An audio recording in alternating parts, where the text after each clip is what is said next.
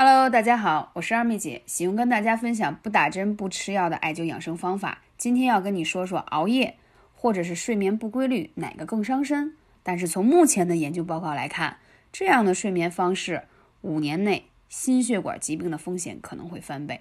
生活中很多人一边说着熬夜伤身，一边又想着我补个觉就好了。比方说头一天凌晨三点才睡，第二天。恨不得八点就上床睡觉了，认为这个叫补觉。还有的人是凌晨睡了，第二天早上到中午才起床，反复熬夜加补觉，殊不知又陷入了睡眠不规律的坑。那到底熬夜和睡眠规律和不规律这些方式，哪些更养生，哪些更伤身呢？从美国最新的这个研究学术的。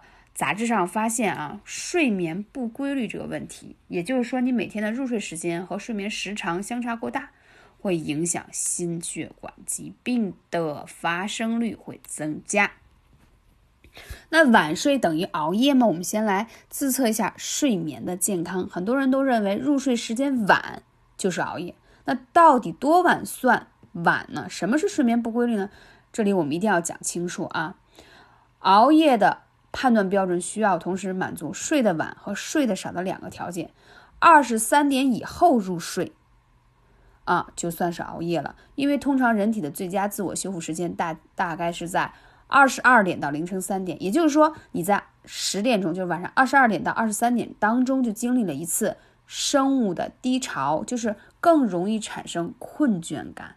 所以说，大家应该十点钟就准备入睡了，十一点就可以进入一个深度睡眠状态，所以非常的重要。那长期的睡眠不足，有些人虽然每天在二十三点以后入睡，但是每但是依然会保持每天固定入睡的起床时间，且拥有足够六到八个小时的睡眠时长。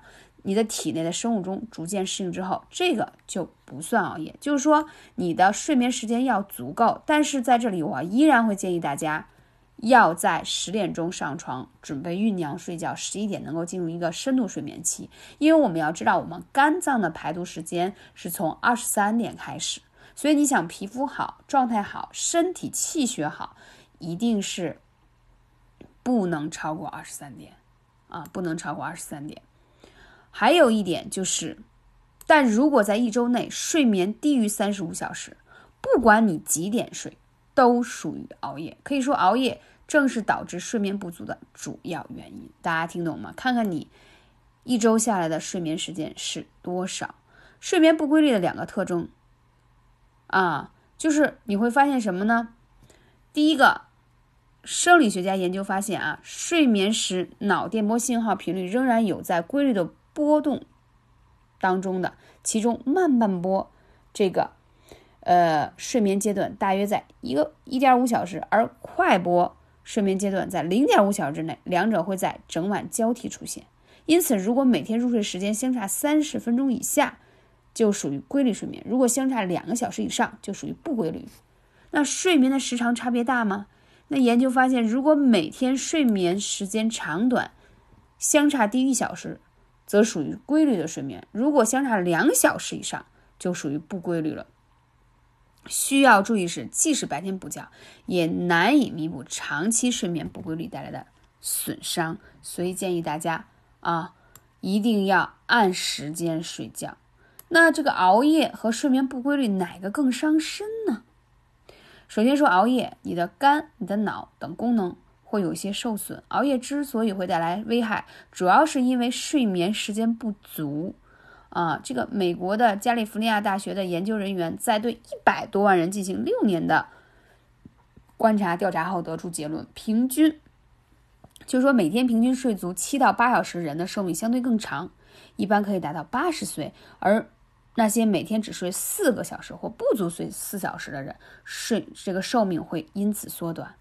因为你很多的器官组织都是趁着睡眠进行自我修复，比如说你的肝脏和大脑，熬夜伤肝呀。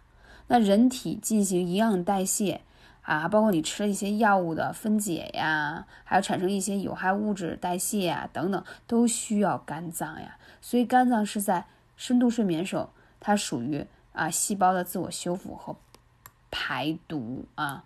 那同时呢，熬夜还伤脑。大脑呢每天新陈代谢的有害副这个副产品啊特别多，只有依靠脑脊液流动才能排出啊。那这个呢，它清醒的时候，脑脊液是无法什么自由流动的，只有深度的睡眠的时候，它才会开始。叫清理你的空间了，明白吗？就像我们电脑也需要有休眠的状态，对吧？啊，那个自我诊断的时间就是这样啊。所以睡眠对我们来说太重要。你有没有发现睡不好，第二天早上起来脑袋都闷闷的，对吧？而且你睡眠不规律，你会发现你会出现心悸、心慌、气短，慢慢就心脏的负担也上来了。因为只有在深度睡眠的时候，你的心率才会降低。所以一个好的睡眠、不熬夜的睡眠、充足的睡眠，对。